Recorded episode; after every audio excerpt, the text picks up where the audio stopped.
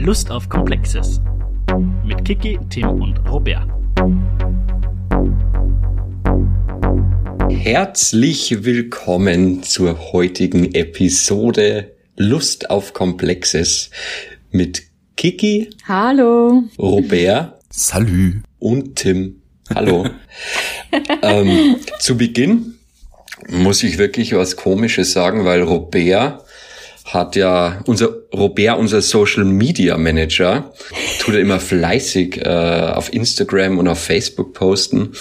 Und er hat heute schon einen kleinen Hint da gelassen, was unser heutiges Thema ist.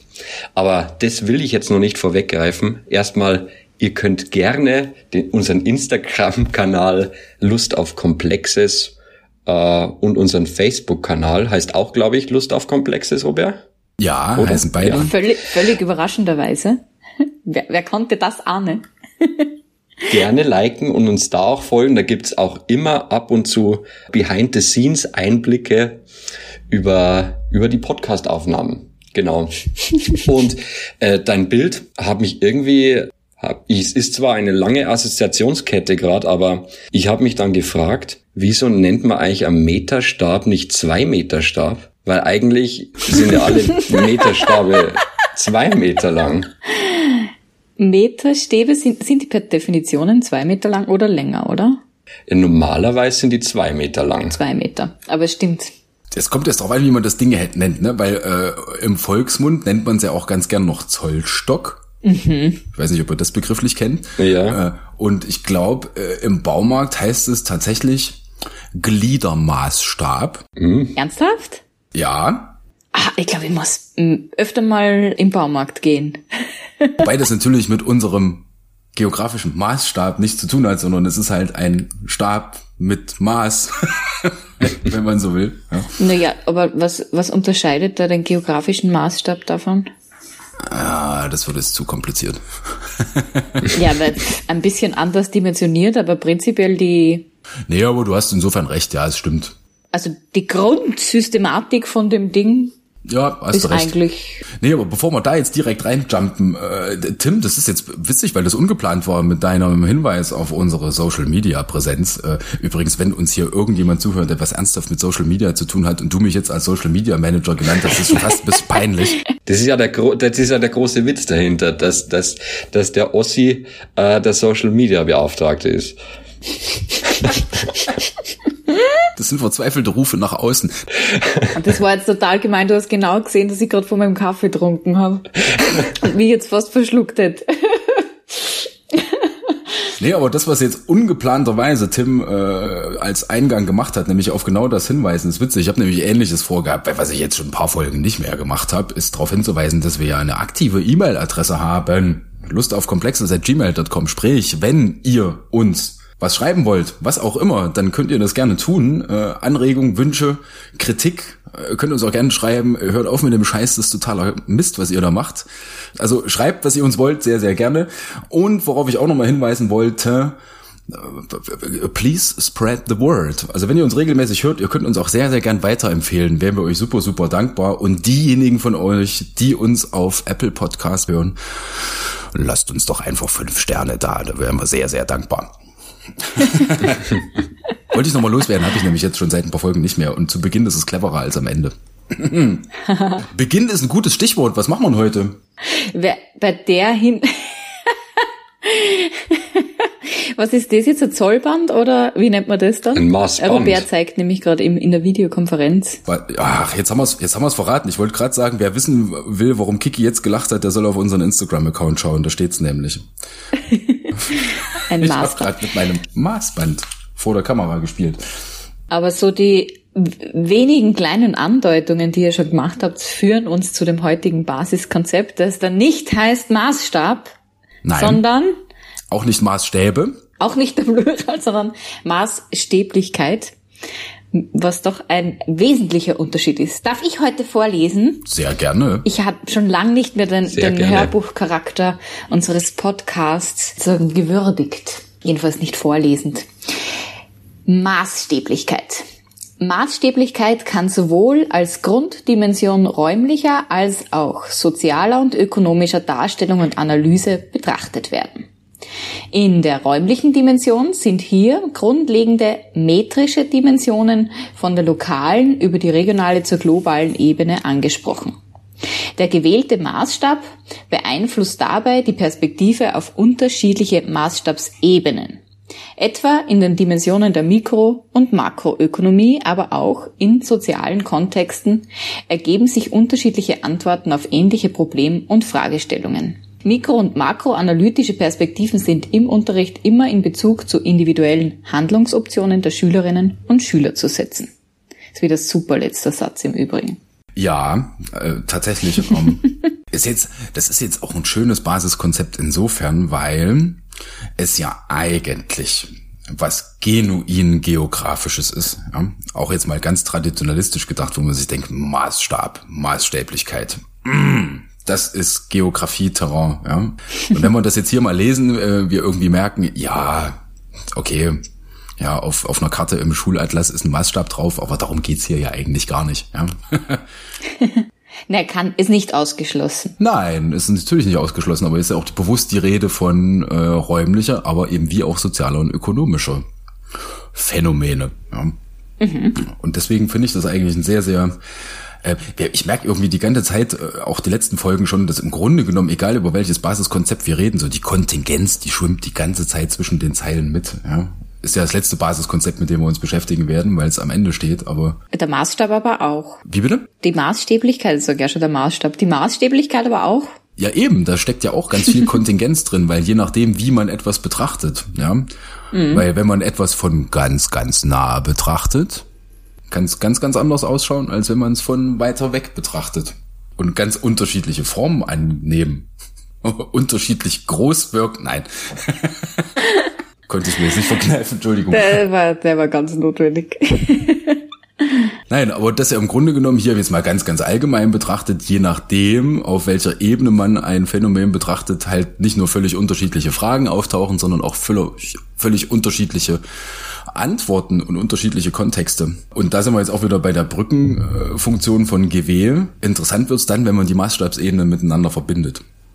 Aber das ist wieder eine sehr komplexe Geschichte, aber da kommen wir vielleicht ein bisschen später drauf, weil das ist dann sozusagen die Synthese am Ende. Fällt, fällt, fällt euch ein Beispiel ein, wo man sagt, genau das, dass man, wenn man ein Thema auf unterschiedlichen Maßstabsebenen betrachtet, dass das völlig anders äh, sich selbst präsentiert? Habe ich euch jetzt unter Druck gesetzt? Nee.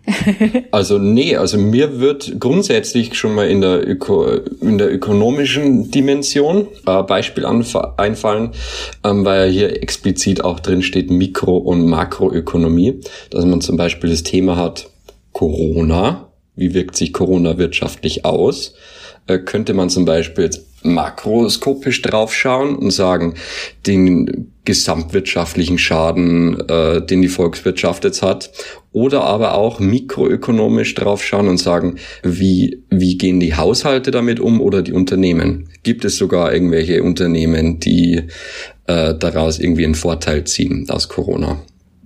Mhm. Das wäre jetzt zum Beispiel eine klassische ökonomische, aber auch Maßstäblichkeit, äh, maßstäbliche Betrachtung. Ja. Mhm. Corona ist ja insofern ein super Beispiel, weil. Corona-Podcast und so.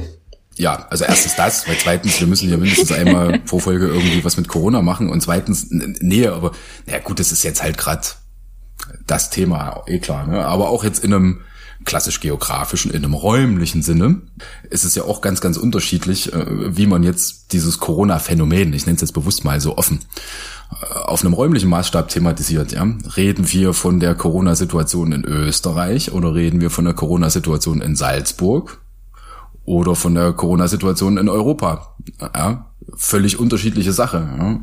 Und da haben wir wieder diese drei Schlagwörter drin in der in der räumlichen Dimension, eben lokal, regional oder global. Ja, eben, mhm. genau. Ich hätte auch noch ein Beispiel, mhm. wo man tatsächlich, äh, glaube ich, sozusagen an ein und demselben Schlagwort sieht, wie unterschiedliche Dimensionen das einnehmen kann. Wenn man sich Arbeitsteilung auf Haushaltsebene anschaut, bis Arbeitsteilung international oder global, je nachdem, wie man das benennen möchte, oder sagen wir Weltwirtschaft.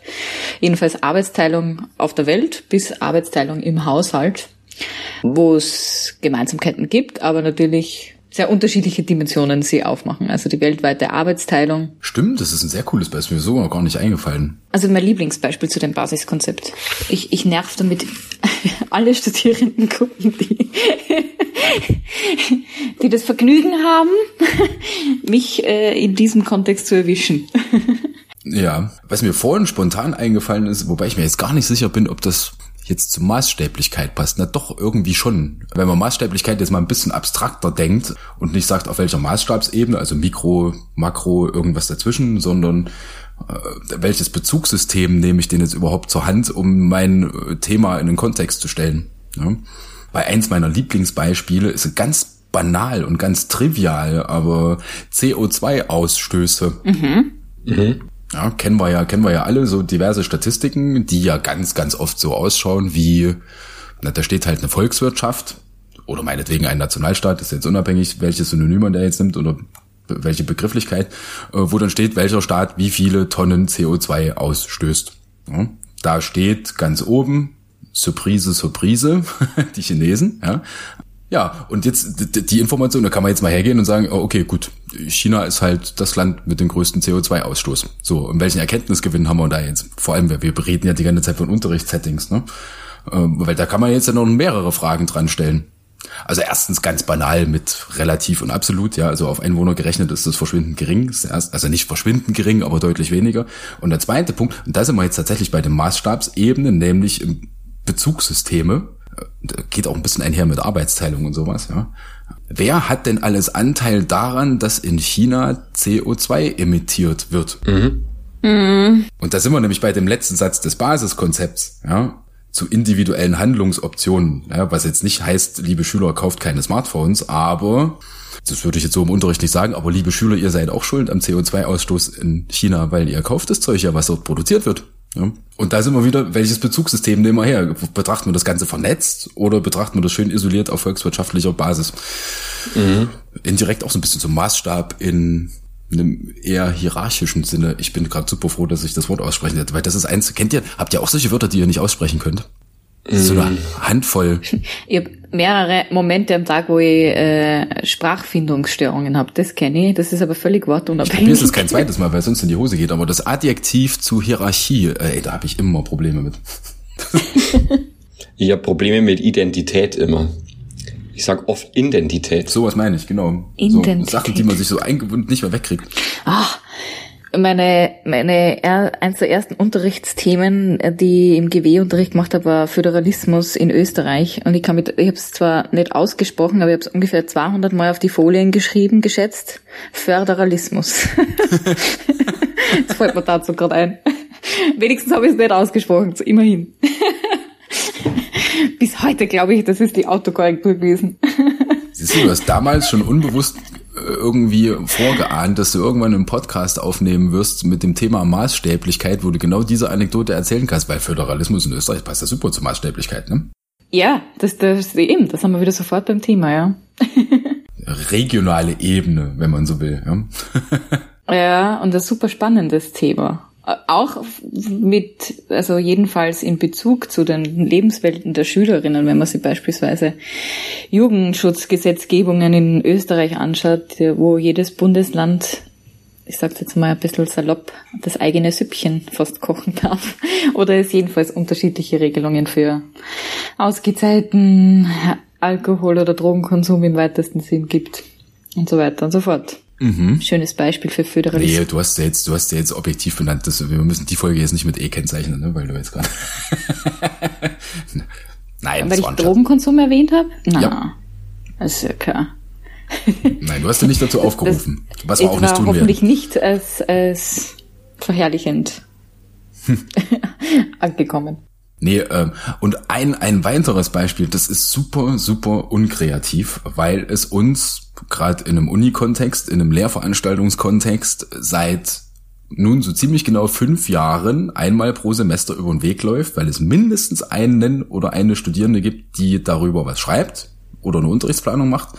Aber äh, Migrationsbewegungen im Jahr beziehungsweise seit dem Jahr 2015 ist ein super Gegenstand, an dem man sehr gut demonstrieren kann, wie wichtig Maßstäblichkeit auch eigentlich ist. Ja? Wie man nämlich dieses Thema irgendwie in den Kontext setzt. Und da mhm. spielt es, und vor allem jetzt auch äh, räumlich, sozial und ökonomisch in unterschiedlichen Maßstabsebenen, spielt bei dem, spielt bei dem Thema nämlich auch direkt mit rein. Ja? Es ist was völlig anderes, ob ich auf einem makroskopischen Maßstab Fluchtrouten thematisiere oder ob ich auf einem sowohl räumlichen als auch sozialen Mikromaßstab ähm, mich mit Flüchtlingsunterkünften in Salzburg meinetwegen beschäftige. Was beides völlig legitime äh, Themen wären, äh, das im Unterricht anzusprechen, aber es ist halt völlig unterschiedlich. Und selbst innerhalb eines kleinen Kontextes, meinetwegen in Salzburg, da kann man ja auch sukzessive den Maßstab erhöhen und es äh, erhöhen, verkleinern, wie auch immer. Und es ergeben sich halt jedes Mal völlig neue Blicke auf die Situation und völlig neue Fragen. Ja. Was hast du da alles so gelernt bei diesen Studierendenarbeiten? Das weiß ich jetzt nicht mehr. Ich dachte, du teilst jetzt etwas von, aus deiner aus dem Erfahrungsschatz. Hm. Nein, aber ich meine, es, es ist ja auch, äh, als Thema ist es ja völlig legitim und bietet sich ja auch an. Aber es gibt halt immer so Evergreens, die sieht, liest man halt jedes Semester und das wird dann irgendwann ein bisschen fad. Aber ändert ja nicht an der Tatsache, dass es ein sehr, sehr spannendes Thema ist. Gerade jetzt vor dem Kontext Maßstäblichkeit. Ja. Mhm. Weil jetzt die Situation in Salzburg betrachtend hilft mir überhaupt nichts, wenn ich äh, das Scheitern internationaler Zusammenarbeit thematisieren möchte. Und wenn ich weiteres tue, kann ich davon überhaupt nicht schließen auf die Situation vor Ort. Das sind zwei völlig verschiedene Bereiche, die zwar miteinander zusammenhängen, aber eben man von dem einen nicht auf das andere und umgekehrt schließen kann. Das, das zeigt auch in gewisser Weise anhand den Beispielen, die wir jetzt äh, angesprochen haben, wie unglaublich viel da drin steckt in der Maßstäblichkeit. Und ich glaube, das andere Beispiel, das wo ich jetzt noch bringe, was ich, mir jetzt noch eingefallen ist, äh, das zeigt halt wieder eine ganz andere Seite von Maßstäblichkeit. Und zwar habe ich ja in der letzten Folge unsere kleine Exkursion angesprochen. Mhm. In Wien. In Berlin warst du, oder? In, in Berlin, ja. In Wien. Als ihr in Berlin einen verlängerten getrunken habt. Das ist so lieb, wenn du den Dialekt versuchst nachzuahmen. Ah, hab ich gar nicht. Du hast mir auch ein Konzept gebracht. Nee, da haben wir äh, Maß Bier getrunken. Jetzt musst du es aber als explizit kennzeichnen. Naja. Nein, ähm, auf jeden Fall ging es ja darum, dass wir uns die Brille praktisch aufgesetzt äh, haben von äh, Menschen mit einer Gehbehinderung oder Sehbehinderung und dann eben geschaut haben, wie kommen die im Straßenverkehr zurecht? Was fällt uns da auf? Und wenn man das jetzt mal äh, auf einer, aus einem größeren Maßstab betrachtet, könnte man jetzt schauen, gibt es irgendwelche Karten, die das zeigen, die das schon irgendwie festgehalten haben. Und da gibt es ja diese, ich glaube, das war ein Deutscher, der das ins Leben gerufen hat, diese wheelmap.org. Mhm. Das sind ganz viele Lokale oder so äh, verzeichnet, die barrierefrei sind oder irgendwelche Toiletten, die barrierefrei sind. Oder eben nicht. Oder eben nicht, genau. Mhm. Oder inwiefern mhm. äh, sie barrierefrei, barrierefrei sind.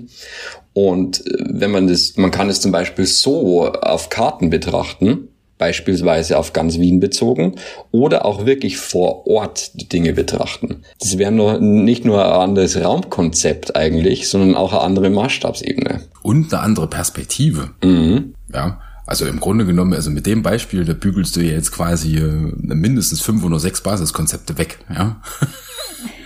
Also weg, wegbügeln im Sinne von abhaken. Ja. Nee, aber völlig richtig, ja. Super Beispiel. Also das auch so eine, so eine Perspektivenwechsel ja direkt zum Maßstab gehört. Ja. Und da hätte man halt auch wieder gleich individuelle Handlungsoptionen dabei, weil man kann ja sich, man kann ja partizipieren, indem mhm. dass man sowas in Karten einträgt. Ja, gerade Wheelmap ist übrigens ein schönes Beispiel. Für, für die Geeks unter euch im, im Hintergrund liegen da OpenStreetMap-Daten. Ja, äh, oder die setzen zumindest, glaube ich, direkt auf OpenStreetMap auf. Auch wenn man jetzt, glaube ich, wenn ich mich recht erinnere, auf der Wheelmap-Seite direkt Sachen editieren kann, aber die haben im Hintergrund eine Routine entwickelt, dass das direkt in die OpenStreetMap-Datenbank geht. Ja. Ah, das wäre jetzt eigentlich ein schönes Beispiel, was zu letzter Woche gepasst hätte, weil gerade Wheelmap ist ein super Beispiel, weil ganz viele äh, Orte in dieser Wheelmap sind halt einfach grau Und zwar deswegen, weil es die Daten zur Barrierefreiheit zu diesen Orten einfach nicht gibt. Ja, also es gibt grün barrierefrei, rot nicht barrierefrei, aber ganz, ganz viele sind einfach grau, weil die Information nicht vorliegt. Wo wir auch wieder bei, ja, so ein bisschen, das, also es geht so in die Diversitätsecke rein, aber das war letzte Woche, da reden wir jetzt nicht drüber. Ja, aber man kann jede Woche einen Aufruf zu partizipativer Kartengestaltung, Mitgestaltung machen. Ja. ja. In diesem Sinne, schaut mal, ob eure Lieblingslokale die entsprechenden Daten hinterlegt haben. Das ist eine coole Sache. Ähm, dürfen wir in einer Podcast-Folge Arbeitsauftrag zur nächsten irgendwie? wir sind halt nicht in einer, warte mal, was haben wir, heute sind wir in einer Episode. Stimmt, Tim hat heute Episode gesagt, das ist auch neu, ne? ja, ab, ab der, wo sind wir jetzt? Fünfte? Die, Fünfte die sechste Folge? sind wir schon, ja. Oder sechste? Sechste schon. Ja, ab sechs müssen wir irgendwann mal Episode sagen, oder? Ja.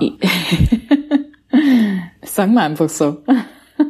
Die Fachdidaktik-Chroniken. Oh. Passend zum neuen Unilo. Ach so, nee, wir sind ja privat hier. Entschuldigung, ich habe, ich habe, ich hoffe, man hat das jetzt nicht gehört, aber ich habe einen Kaffee neben mir stehen, weil ich habe so einen Nachmittagstief. Ich musste mir vorhin unbedingt noch einen Kaffee runterlassen. Ich hoffe, ich hoffe, man hört mich nicht schmatzen oder ähnliches. ah, ich glaube, das wäre halb so wild. Ja, Entschuldige, Robert, was würdest du sagen? Nee, ich wollte jetzt eine neue Baustelle aufmachen, weil, ja. Äh, weil wir ja die, äh, dieser Podcast ist ja im Grunde genommen eigentlich ein Lobgesang auf A, unseren Lehrplan und B, auf unser Fach GW, ja. Deswegen machen wir das ja eigentlich. Und man jetzt überlegen kann, okay, diese, diese Maßstabsebenen, ja, weil wir jetzt ja kennengelernt oder drüber geredet haben, dass das nicht nur zwangsläufig räumlich sein muss, sondern auch in ganz anderen Ebenen. Und dann stellen wir ja fest, gut, das haben wir prinzipiell ja in vielen Fächern auch, ja, wo sich unterschiedliche Maßstabs- oder Maßstabsebenen ergeben. Und ich jetzt mir gerade der Gedanke gekommen ist, dass gerade GW äh, eines der wenigen, wenn nicht sogar das einzige Fach ist, was die Zusammenhänge dieser unterschiedlichen Maßstabsebenen direkt miteinander verknüpfen kann, indem man nämlich aufdeckt, wie die zusammenhängen. Wo man nämlich beim Stichwort systemischer Blick, ja, äh, der systemische Blick innerhalb des GW-Konvoluts, jetzt eben ganz gezielt auch mal auf Maßstabsebene, wie unterschiedliche Systeme miteinander zusammenhängen. Nicht eins zu eins aufeinander Bezug nehmen und nicht sich eins zu eins bedingen, aber zusammenhängen. Stichwort, also ich habe gerade irgendwie das Gefühl, ich sage nur jedes zweite Wort, was ich denke. Aber zum Beispiel Stichwort Globalisierung ist ja auch ein, ich meine gut, wo man sagen könnte, okay, Bob, das ist eins der Buzzwords, das ist halt Geografie, Domäne hoch 10, ja. Aber gerade bei Globalisierung sind ja auch die Maßstabsebenen ganz, ganz entscheidend, ne? Weil Globalisierung kann man jetzt thematisieren mit, ja, globale Ausbeutung, ja, äh, Auslagerung von Produktion, babababab, oder man kann Globalisierung halt als Vernetzung begreifen, ja, äh, von unterschiedlichsten Sphären und im 21. Jahrhundert schon gleich erst recht. Und man gerade jetzt, wir in einem Zeitalter leben, wo man mehr denn je merkt, wie diese unterschiedlichen Maßstabsebenen miteinander zusammenhängen. Ja, weil jetzt hast in einem kleinen Dorf in Österreich feststellen können, dass es dich sehr wohl betrifft, was vielleicht in Wuhan passiert. Äh, Bingo, genau. Ne?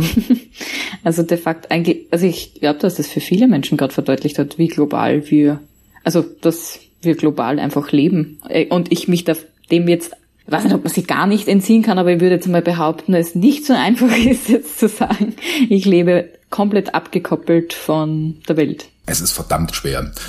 Da kann man auch so ein wunderschönes Gedankenexperiment starten, äh, indem man einfach mal versucht, sich selbst einen Tag zu beobachten. Und immer dann, wenn man entweder etwas benutzt oder Bezug auf etwas nimmt, von dem man felsenfest überzeugt ist, dass es nicht mit Globalisierung zusammenhängt, dann schreibt man sich einfach mal auf ich bin mir sehr, sehr sicher, da kommt am Ende des Tages ein sehr, sehr leerer Zettel bei raus. ja. Wo man nämlich auch mit solchen Sachen auch wunderschön, äh, jetzt kommen wir wieder vom Hundertsten zum Tausendsten, aber es macht ja nichts, äh, so diese klassischen äh, Wir sind hier und die anderen sind dort Narrative durchbrechen kann, weil man nämlich gerade jetzt in unserer heutigen Zeit direkt auf den Latz geknallt kriegt, naja, nee, so einfach und isoliert funktionieren die beiden Sachen voneinander halt nicht. Ja, und damit, ich meine, wir sind ja einigermaßen neutral, aber man kann ja trotzdem ein bisschen bashen, so ultra rechts ausgelegte politische Narrative. Ja, wir, wir, wir sind hier äh, und äh, wir, wir haben das hier gebaut und wenn jetzt hier jemand reinkommen will, nein, den wollen wir nicht, weil die sollen selber zugucken, wie sie bei sich klarkommen und die schaffen das nicht und deswegen wollen wir, also ihr kennt ja die Narrative, ja. da merkt man mal, wenn man das unter so einem maßstäblich multiperspektivischen Globalisierungsaspekt betrachtet, oh, das war jetzt ein geiler Teilsatz, wie absurd solche Erzählungen eigentlich sind. Ne? Und die kann man damit auch wunderschön dekonstruieren, by the way. Ja, das stimmt. Da gibt's ja auch so dieses geflügelte Wort, ja, äh, auch im Hinblick Globalisierung, äh, think global and act local. Local, ja. Klingt immer so ein bisschen wie so eine leere Phrase, aber ist, glaube ich, heute aktueller denn je, mhm. wenn man sich selbst auch mal im Alltag beobachtet. Ja. ja, und da haben wir auch wieder alle, Ebene drin, alle Ebenen drin. Alle Maßstabsebenen. Ja, eben. Toll. eben. Und ich glaube, wir als Geografen und damit meine ich jetzt tatsächlich mal Geografen und nicht Gewähler, weil das ist so ein, so ein, so ein Ich hab schon gedacht, du erwähnst die Frauen auch noch. Oh, danke. als, als Geogräfinnen. ja. Und, und nicht, nicht Gewählerinnen. Nein, äh, das ist jetzt tatsächlich so ein Geografie-Ding, äh, weil das eins der zentralen Terrains ist, was jetzt die, die Geografie die letzten Jahrzehnte sich damit beschäftigt hat, nämlich genau diese Vernetzungen herzustellen und auch zu thematisieren, wie eben diese Ebenen am Beispiel Globalisierung par excellence miteinander zusammenhängen. Mhm. Und sie zum Teil schon einfach einmal in einem ersten Schritt überhaupt einmal sichtbar machen. Ja. Vieles ist ja vielleicht einfach auch nicht so bewusst oder halt nicht so sicht, einfach nicht so deutlich sichtbar, wie, wie man vielleicht denken würde. Also gerade bei Nahrungsmitteln oder bei Gegenständen unseres Alltags, wenn wir uns das ansehen, bei vielen gehen wir vielleicht einfach davon aus, dass das irgendwie sehr lokal ist. Und de facto ist es fast, kann man fast voraussagen, dass beim Gutteil der Gegenstände, die wir nutzen, sicher nicht alles lokal ist. Mhm. Egal wie äh, großzügig man lokal dann definieren mag. Achtung, Meta-Wortwitz. Also wie man regional definiert, ist eine Frage des Maßstabs.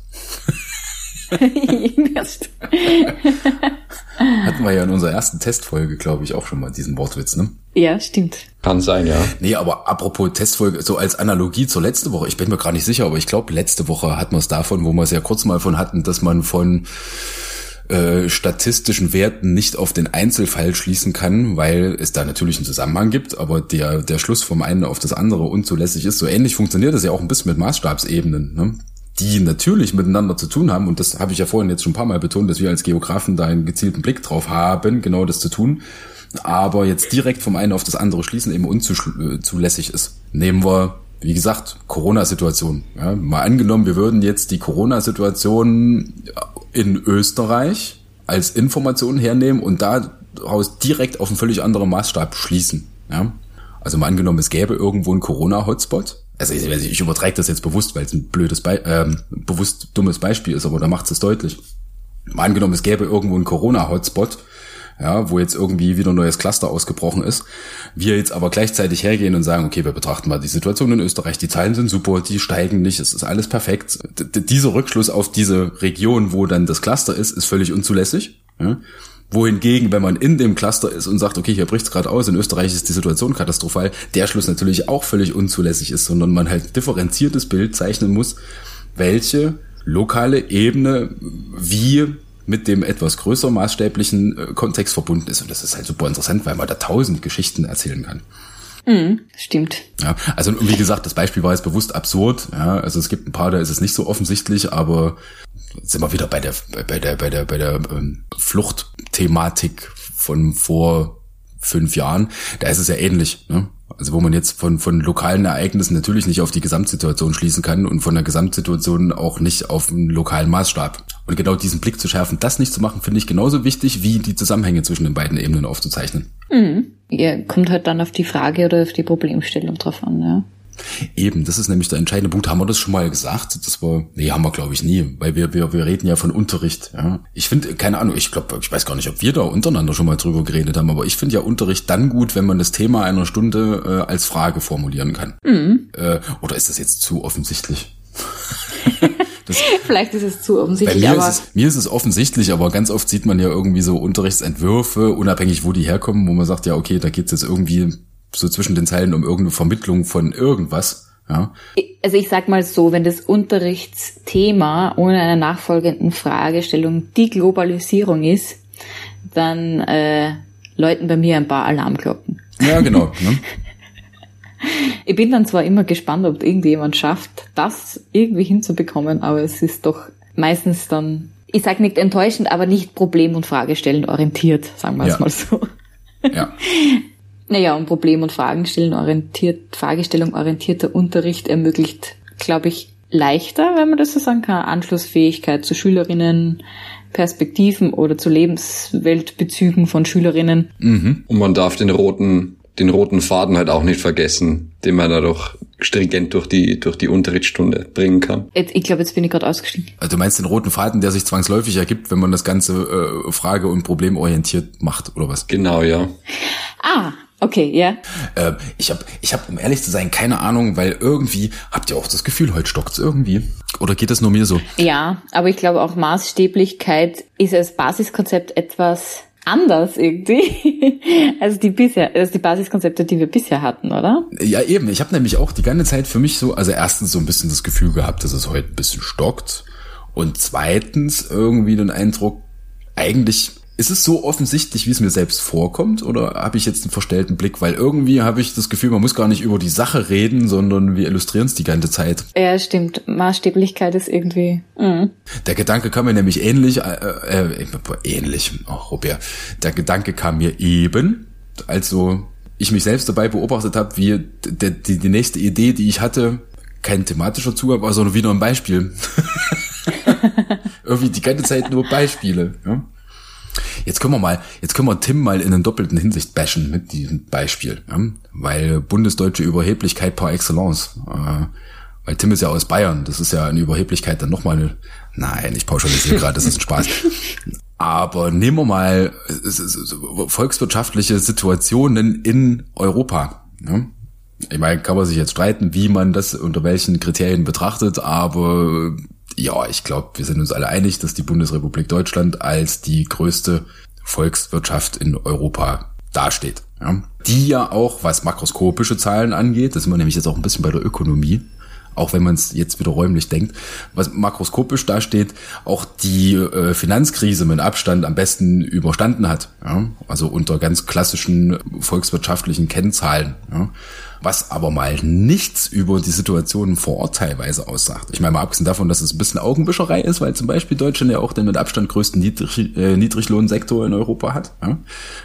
der letztendlich das wieder finanziert. Was und auch nichts aussagt über die Situationen in Deutschland. Da sind wir jetzt wieder bei, bei räumlichen Disparitäten. Haha, kleiner Anknüpfung zu letzter Woche. Aber das natürlich eine ganz, ganz andere Rolle spielt, äh, auf welchem Maßstab man jetzt was betrachtet. Ja. Geh mal in irgendeine abgehängte Region mitten in Mecklenburg-Vorpommern und klopft da mal bei jemandem an die Tür und sagt, herzlichen Glückwunsch, ihr, ihr habt die Finanzkrise mit Abstand am besten überstanden, der wird der dir den Vogel zeigen. Sagen, ja nee, guck dich hier mal um. Und das sind wir nämlich auch wieder bei Maßstabsebenen. Genau, ja. Übrigens, falls uns jemand aus MacPom hört, das ist, ähm, das war jetzt rein illustrativ. Ich hätte auch Thüringen sagen können. Es gibt auch in Österreich ein paar Regionen, die nach diesen Kriterien Nachholbedarf Ich habe mal gehört, die Mühlviertler sollen irgendwie so ein bisschen abgehängt sein, kann das sein? Ich glaube wirtschaftlich, also nach den Gäng also nach den Kriterien, die du jetzt so angedeutet hast, glaube ich, steht Oberösterreich gar nicht so schlecht da. Und ich glaube, dass da relativ viele Unternehmen im Mühlviertel ansässig sind und dazukommen. Wenn ich das recht im Kopf habe, ist das Mühlviertel für Österreich gar nicht so schlecht. Ist es dann nicht so schlecht bestellt. Aber das klingt jetzt schon fast patriotisch für Oberösterreich, das ist bitte nicht so zu verstehen. Das äh, wären nicht in meinem Sinne. Findet man nur ein Beispiel, wo man irgendwie nochmal, wo man vielleicht nochmal kurz dasselbe Schlagwort unter verschiedenen Fragestellungen, die verschiedene Maßstabsebenen berücksichtigen, aufmachen können, um so ein Roundup zu finden für die Episode Maßstäblichkeit. Mm. Bin jetzt gerade ein bisschen blank. Wirf mal irgendwas in die Schale. Äh, Schwebt dir da schon irgendwas vor, an dem man sich jetzt mal abarbeiten könnte? Nee, nicht spezifisch. Aber ich würde sonst wieder die Arbeitsteilung in den Pott werfen. Finde ich jetzt insofern gut, weil ich finde, dass wir das vorhin mal erwähnt, aber wirklich angeschaut haben wir uns uns ja nicht, oder? Stimmt. Ich habe es nur kurz einmal in, reingeworfen. also, Arbeitsteilung auf Ebene Haushalt bis Arbeitsteilung auf der Welt in weltwirtschaftlichen Maßstäben. Welche verschiedenen Perspektiven könnten wir da auf den unterschiedlichen Maßstabsebenen einnehmen? Ja, kann man jetzt ja wieder teilen in äh, räumlich und gesellschaftlich. Ja? Weil wenn wir jetzt bei Arbeitsteilung in der Familie sind, ist es ja strukturell was völlig anderes, als wenn wir sagen Arbeitsteilung äh, in einem kleinen Betrieb um die Ecke. Ja? Mhm. Ja, äh, also ergeben sich da ja schon völlig unterschiedliche Fragen. Und wenn man jetzt bleiben wir mal bei der gesellschaftlichen Ebene, weil die haben wir jetzt eh so ein bisschen unterbetont die ganze Zeit, ja, alles was soziale Kontexte angeht, ja, ist es, das ist immer wieder auch, ja, individuelle versus makroskopische Perspektive ist ja auch eine Frage des Maßstabs irgendwie, ja, äh, ob man sich jetzt irgendwie mal eine Familie selbst betrachtet und da mal reinguckt, okay, wie funktioniert bei euch Arbeitsteilung, wer macht denn eigentlich was, ja? oder ob man das eher auf einem etwas größeren Maßstab eher makroskopisch betrachtet. Und dann solche Zahlen reinkommen, wie das, was du letzte Woche äh, mit der Statistik in den Raum geworfen hattest, Kiki, mit äh, wer kompensiert eigentlich ausgefallenen Betreuungsbedarf ja, hinsichtlich mhm. jetzt mal Geschlechtern oder sowas. Ist ja eine ähnliche, selbes Thema, weil innerfamiliäre Arbeitsteilung, aber halt auf völlig andere Maßstäben betrachtet. Ja. Ja, und führt eigentlich zur, zu eigentlich jetzt gerade anschließend zu, zu einer anderen Maßstabsebene, wer kompensiert denn die Arbeiten, die in der Kleinfamilie oder in der Familie ausgelagert werden? An wen werden denn so Dinge wie Reinigung, Care-Arbeit ausgelagert, was dann, glaube ich, ganz gut unter einer regionalen oder teilweise auch größere Regionen betreffende Auslagerung betrifft, wenn wir dran denken, wie viel Kompensation da zum Beispiel von Frauen aus angrenzenden EU-Ländern oder EU-Ländern ja. außerhalb Österreichs erfolgt. Apropos, das ist jetzt ein sehr gutes Stichwort und das hat doch, das hat damit zu tun. Äh, und ich habe das schon ein paar Mal überlegt und habe mir auch schon ein paar Mal überlegt, dass wir das in dem Podcast hier mal ansprechen müssen weil ich diese Grundidee so pervers fand, ganz ehrlich.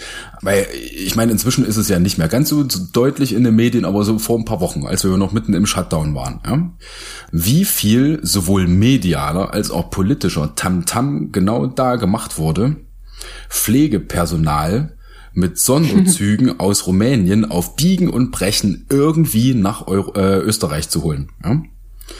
Wenn man sich da die, den medialen Grundtenor mal angeschaut hat, da wurde immer nur problematisiert, wie kriegen wir die hierher? Weil wir brauchen ja Betreuung. da wurde nicht ein einziges Mal, und das ist jetzt ein bisschen gekünstelt, aber auf einen etwas höheren Maßstab gegangen und die grundsätzliche Frage gestellt, so hey, so mal ernsthaft, ist das nicht irgendwie, sollten wir nicht mal ernsthaft überlegen, ob das System an sich irgendwie ein bisschen schlecht ist, dass diese Jobs so schlecht bezahlt sind, dass es hier niemand machen will? Ja, die Frage hat irgendwie niemand gestellt, sondern den Medien war immer nur, ja, äh, mit der rumänischen Regierung wurde sich jetzt darauf geeinigt, dass man irgendwie doch einen Sonderzug durchlässt. Und darum ging's, ja, als ob es völlig selbstverständlich und ein Naturgesetz wäre, äh, dass Pflegekräfte aus Rumänien hierher gekarrt werden. Anstatt genau in der Situation mal die Grundsatzfrage zu stellen, ey, nee, eigentlich sollten wir uns doch vielleicht gesellschaftlich leisten, das bisschen besser zu bezahlen oder sowas, ja. Gut, letzteres hat jetzt mit Maßstäblichkeit nichts mehr zu tun. Wieso? Klatschen ist doch super. Was hast du für ein Problem mit Klatschen? Äh, Problem womit? mit Klatschen. Nein, es war gerade blöder. Ach so, ah, ja, ja, ja, ja, ja. Neue Baustelle. Aber wie gesagt, das sind wir ein bisschen von, von Maßstäblichkeit weg. Aber dieses Beispiel ist mir da mal eingefallen, wo man sagt, okay, äh, und das ist jetzt auch schön, weil Arbeitsteilung Auslagerung, Externalisierung, die ja auch wunderschön auf unterschiedlichen Maßstabsebenen funktioniert. Mhm. Nämlich Auslagerung äh, von ungeliebten Tätigkeiten in einem familiären Kontext. Ungeliebte Tätigkeit ist in Anführungsstrichen, ja. Oder Auslagerung auf einem ganz makroskopischen Maßstab, ja, von gewissen Produktionsmechanismen, Billigproduktion in Asien zum Beispiel. Ich meine, ist ja jetzt nichts Neues, aber Grundprinzip dahinter gleich, nämlich Externalisierung auf völlig unterschiedlichen Maßstäben mit völlig unterschiedlichen Implikationen dahinter.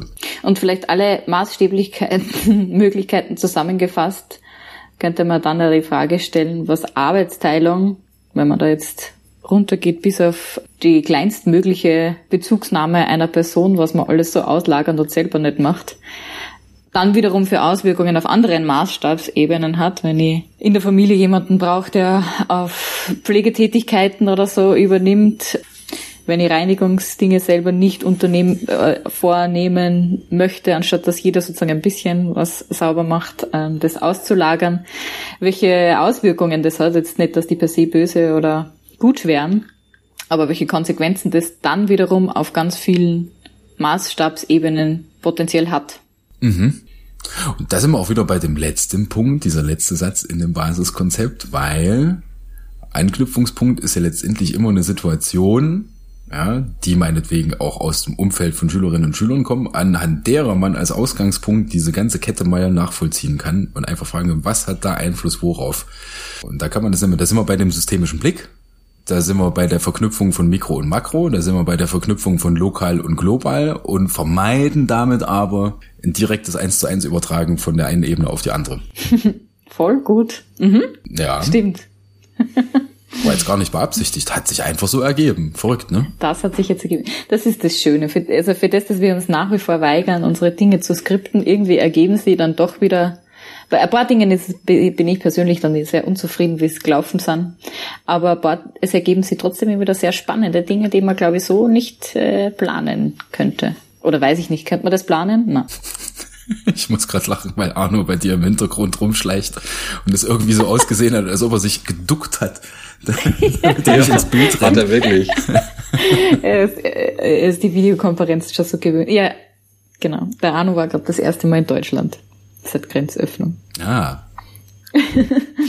genau. Diese Grenzöffnungen, das könnte man jetzt, ja, nee, das führt jetzt zu weit, weil das ein riesen Rattenschwanz drin ist, aber hätte man auch mal durchdeklinieren können wie Grenzöffnungen auf unterschiedlichen Maßstäben oder, oder nicht Grenzöffnungen oder Grenzschließungen auf unterschiedlichen Maßstäben welche äh, Auswirkungen haben und welche Dinge sichtbar machen. ja. Volkswirtschaftlich gesehen Warenverkehr, regional mhm. äh, oder lokal und, und sozial betrachtet, siehe Großgemeinde und Bayerischgemeinde. Genau, ja.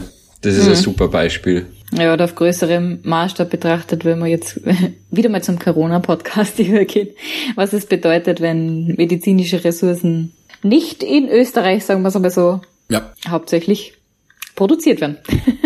ich glaube, das hat man an ein oder anderer Stelle gemerkt in der. Ja, apropos Corona, ich glaube, wir sollten Christian Drosten mal einladen, dass der bei uns mal eine Folge mitmacht. Oder? Meint, ihr, der macht das, wenn wir dem eine Mail schreiben? Du, du, du Christian, wir haben da so einen GW-Didaktik-Podcast. Hättest du nicht mal Bock? ich glaube oder ich hoffe, dass der anderweitig gut ausgelastet und beschäftigt ist. Da sind wir übrigens wieder bei der Begrüßungsformel. Letzte Woche habe ich ja bewusst Guten Tag gesagt. Das finde ich in dem Drosten-Podcast auch immer sehr sympathisch, weil der wird ja immer per App zugeschalten und der sagt immer so, immer im selben Tonlage, Hallo. Wo dann die Kollegin immer sagt, und mir wie immer per App zugeschaltet ist Christian Drosten von der Berliner Charité und dann kommt er aus dem Off, Hallo. Und jedes Mal gleich. Ja, vielleicht hat er Handyaufnahme laufen. Äh, das wäre krass, wenn es so wäre. Für die Begrüßung. Die ersten, ersten Worte, die Begrüßungsworte schon standardisiert. Das sind übrigens, das, ist jetzt, das war völlig ungeplant, aber selbst da habe ich jetzt ein Beispiel von Maßstäblichkeit indirekt mit ins Spiel gebracht. Ja? Jetzt bin ich gespannt. Reichweiten von Podcasts. Du hast auf der einen Seite äh, irgendwie einen Podcast mit einer riesen Reichweite, ja, äh, der tausende Leute erreicht und auf der anderen Seite hast du einen Podcast, wo alle paar Tage ein Virologe mit einer Journalistin redet. Stimmt. Ja, das heißt, wir könnten eigentlich nochmal enden und sagen, falls ihr uns schreiben wollt, schreibt uns bitte an lustaufkomplexes@gmail.com. Ja. Falls euch der Podcast gefällt, würde es uns sehr freuen, wenn ihr ihn weiterempfehlt. Und falls euch was nicht gefällt und oder gefällt, schreibt uns bitte einfach auch gerne. Ja, in diesem Sinne, bis nächste Woche, oder? Robert muss immer noch was sagen. Nein, genau. Und von mir auch? Nee, aber mir ist gerade noch was aufgefallen. Es ist ja maßstäblich auch ganz unterschiedlich, ob ich mich jetzt von euch beiden verabschiede oder auch von unseren lieben Zuhörern Hörern da, da draußen. Stimmt. Stimmt, tatsächlich. Äh, nee, ich wollte bei Kiki einfach nur ergänzen, äh, wenn ihr Bock habt, uns zu schreiben, worüber wir uns mal unterhalten sollen. Das wäre ja auch mal witzig, oder? Ich meine, gut, wir haben jetzt für die nächsten Folgen unseren Fahrplan mit den Basiskonzepten, aber. Aber wenn die magischen 13 einmal konkret als solche angesprochen sind, dann könnte man andere Themen ansprechen. Ja, erstens das, oder man schaut, dass man es irgendwie reinbringt. Ne? Wenn, jetzt genau. jemand, wenn jetzt jemand schreibt, also ihr müsst uns jetzt nicht challengen und sagen, ja, unterhaltet euch bitte mal ums Kekse backen oder sowas. Ja, das wird jetzt ein bisschen schwierig, das hier reinzubringen. Aber wenn euch irgendwas einfällt, wo ihr sagt, ey, das ist interessant, redet da mal drüber. Ich bin mal gespannt, wie ihr das seht. Also ich fände das cool, wenn wir so eine Mail bekämen. ja gut, in dem Sinne. Äh, Entschuldigung, ich habe bei Kekse aufgehört. Äh, zu, äh, zuzuhören. Der, der Tim isst schon virtuell Kekse. Ich würde sagen, in dem Sinne verabschieden wir uns und freuen uns auf nächste Woche. Danke euch beiden. Ja, ich danke euch beiden und äh, wir danken euch da draußen. Bis nächste Woche. Bis nächste Woche. Danke euch. Tschüss.